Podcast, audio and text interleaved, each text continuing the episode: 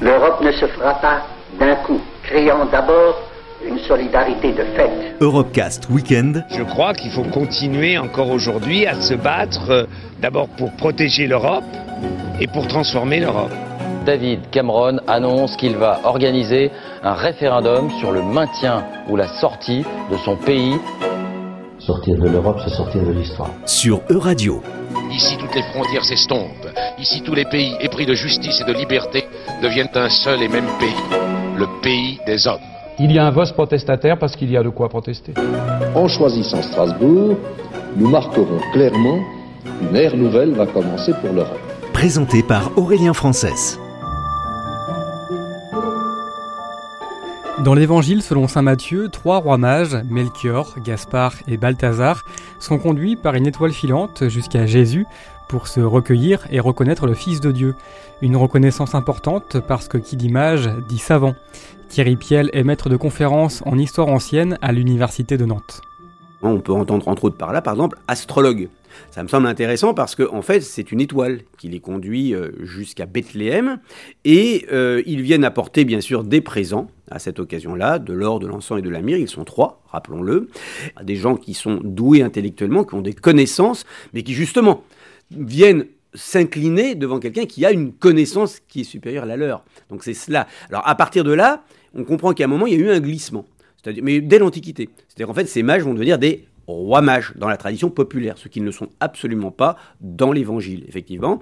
Et là, effectivement, qui dit roi mage, on va faire allusion à des princes, à des souverains. Donc on glisse un petit peu, vous voyez, même si l'idée du roi sage, hein, donc c'est tout à fait compatible. On peut imaginer un roi qui soit en effet euh, intellectuellement, ayant une élévation intellectuelle. Donc c'est les deux finalement qui fonctionnent désormais. Et bien sûr, ce thème-là euh, va être très largement repris euh, par la suite eh bien, par les, les monarchies chrétiennes, hein, qui bien sûr vont pouvoir, je dirais, s'identifier à cela. On est vraiment dans cette idée de, de royauté, de, de, suprématie, si je puis dire, du Christ sur les puissants et donc sur les souverains.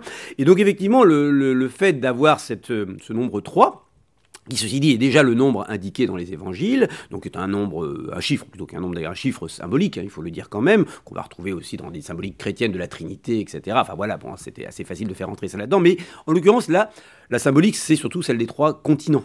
En fait, dans l'Antiquité déjà, on reconnaît trois continents et la culture savante du Moyen Âge hérite de cette culture-là, l'Afrique, effectivement l'Asie et l'Europe. Donc on a effectivement, alors au départ c'est pas du tout ça. Hein. Dans, l'évangile euh, de Matthieu, ils viennent tous du même endroit fondamentalement. Ce sont euh, des mages orientaux. Euh, les mages c'est quoi? C'est Babylone. C'est la Mésopotamie. C'est-à-dire c'est la, la terre de la grande culture orientale. Il y a derrière tout ça, bien sûr, toute une connotation quand même autre, qui est celle de l'astrologie, qui permet donc de déterminer au travers des configurations astrales le destin des hommes, des États, du monde. Hein, c'est un savoir d'ailleurs qui était caressé dans le sens du poil par les rois. Donc c'est là aussi qu'on voit le roi et mage se rejoignent quelque part. Épiphanie, qui veut dire en fait, euh, grosso modo, euh, apparaître, apparaître au-dessus de épi. Hein. donc c'est l'incarnation du Christ, le Christ qui, Dieu qui s'incarne pour descendre auprès des hommes et pour ramener l'humanité vers lui. Ce qu'on va retrouver d'ailleurs dans l'histoire de la galette, la fève qui sort du gâteau, c'est ça, vous trouvez la fève, vous trouvez le Christ. Et vous l'avez trouvé, donc vous avez la couronne. Quelque part, celui qui a trouvé le Christ, il, est, il incarne à, ce moment-là, finalement, le, Christ, d'une certaine manière, hein, pour bien comprendre comment, ça se, comment la théologie euh, va ensuite entrer dans une culture populaire, parce que là, l'histoire de la galette des rois, c'est effectivement quelque chose qui est plutôt du domaine, dans le domaine populaire, même si c'était pratiqué à, tous les étages de la des sociétés occidentales, depuis la famille royale jusqu'aux paysans, mais il y, y a, quand même euh, une signification théologique, alors aujourd'hui c'est totalement perdu avec le merchandising des galettes, mais qui est quelque chose qui a été quelque chose de très important pendant, pendant longtemps. L'épiphanie reste une fête importante en Europe, en Espagne et en Italie par exemple. Eh bien le 6 janvier est férié et de nombreuses festivités sont organisées. Et dans certaines familles très catholiques, eh bien les enfants reçoivent des cadeaux à cette occasion et non pas à Noël. Mais la tradition de la galette des rois est quant à elle bien française.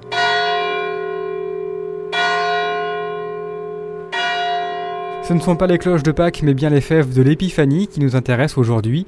Nous sommes dans le bourg de Blain, au musée de la fève. De la fève légumes du XVIIIe siècle à la céramique actuelle, plus de 10 000 pièces sont exposées, dont quelques rares figurines allemandes offertes par une collectionneuse. Stéphanie Briand-Viau est l'hôtesse du musée. Nous avons quatre panneaux donc, euh, de de, fèves des rois, donc de la porcelaine de Saxe qui provient de la fabrication allemande. Donc euh, nous avons une botte avec euh, la tête de Napoléon euh, dedans en fait. C'est une petite fève qui est de 1900 et qui va dans les 2000 euros à peu près. Donc c'est vraiment la fève qui est faite en série limitée. Donc les quatre panneaux que nous avons vraiment des, fabrications allemandes, c'est des fèves qui, sont cotées qui peuvent aller de, de 100, 100 euros jusqu'à 2500 euros. Suite à la guerre, nous, en tant que Français, on ne pouvait plus acheter des fèves en, Allemagne. Donc, il y a eu trois grosses fabriques euh, du côté de Limoges qui se sont mis à faire de, la fève en porcelaine. Donc, ça a été Ranque du Congé, La Plagne et Limoges-Castel. Et puis ensuite, eh ben, dans les années euh, 52-60, est apparue une autre matière qui était le plastique. Alors ça, on a beaucoup vu, euh, nous, euh, dans notre jeunesse, ces petites fèves blanches. Même, il y en a quelques-unes qui ont été en deux couleurs. Et pareil, toujours les, mêmes motifs avec les porte-bonheur, euh, les rois, les reines, euh, etc. Et euh, avec le- la modernité, nous avons eu donc des fèves en métal doré. Et euh, ensuite, nous, on a eu une autre matière, euh, le, la pâte de verre, qui a été interdit, parce que lors de la cuisson du gâteau, ça donnait des petits éclats de verre. Et puis maintenant, tout ce qu'on voit dans nos galettes, c'est de la fève en, en céramique, et c'est du, euh, malheureusement du Made in China. Et la fève est une tradition euh, française. Voilà, on déguste euh, la galette entre amis, associations, etc. Un moment de partage, en fait.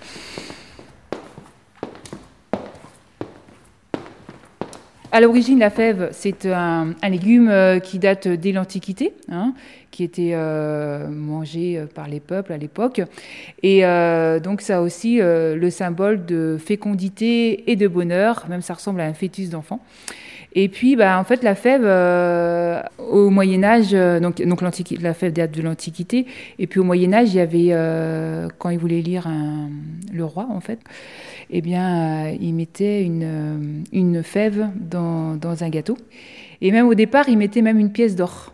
Euh, mais la pièce d'or, ça commençait à, ça devenait cher, donc c'est pour ça qu'ils ont mis une fève, enfin le, le haricot dans, dans le gâteau, et euh, c'est comme ça que c'est parti en fait. C'était euh, pour élire au départ un, un roi. Donc celui qui tombait sur la part avec la fève devenait roi. voilà, devenait roi, tout à fait, ouais. Mm.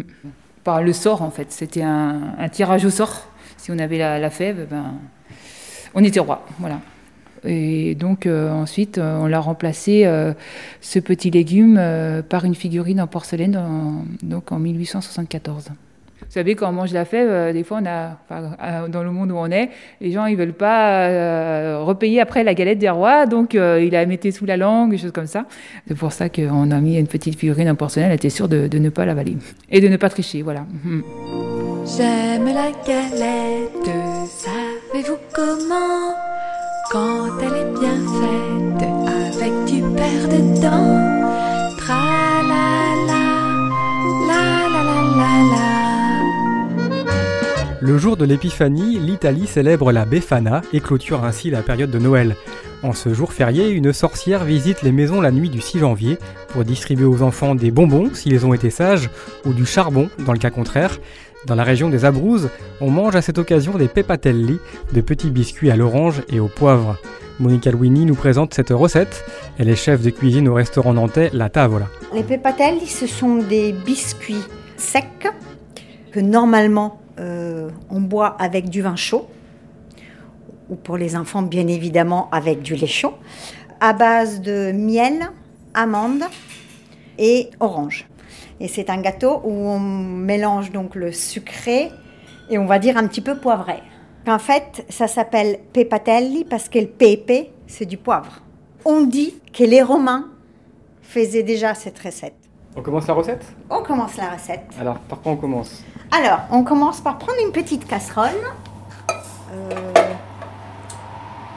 une petite casserole qui puisse quand même contenir tous les ingrédients sauf la farine. Donc, on commence par le miel, surtout du bon miel, hein, qu'on va mettre à feu très doux parce qu'il faut juste qu'il chauffe pour qu'il devienne euh, bien mou, liquide presque. Et après, on va donc y mettre les amandes entières pelées et donc euh, les zestes de orange qu'on a coupé un tout petit bout. Comme ça, on va les sentir sous la dent en fait quand on va manger le gâteau.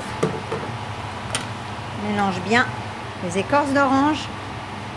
Sentez l'odeur, on sent déjà. Ça sent fortement l'orange. Ça sent fortement l'orange. Et alors là, on va s'amuser, on va mettre du poivre. Donc comme je vous disais, du poivre fraîchement moulu. Moi, j'ai fait un mélange blanc et noir.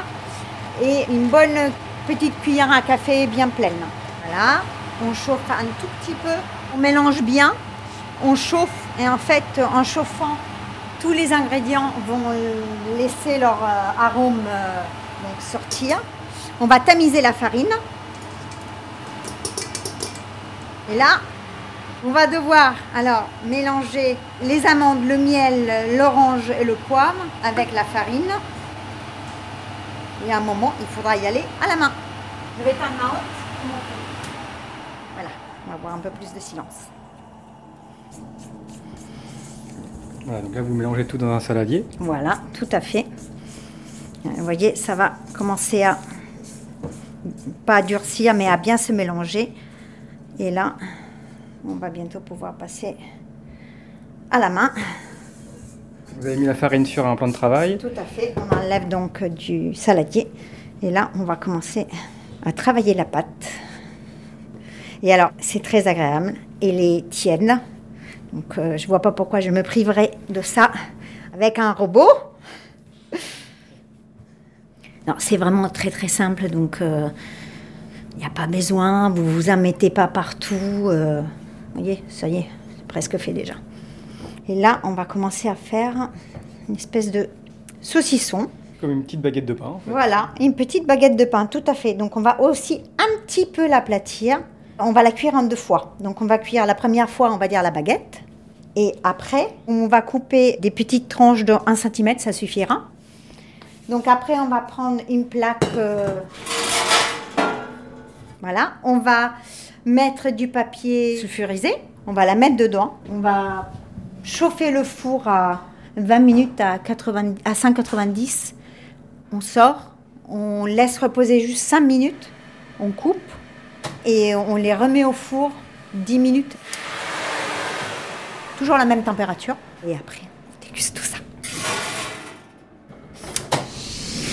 C'était Europecast Weekend.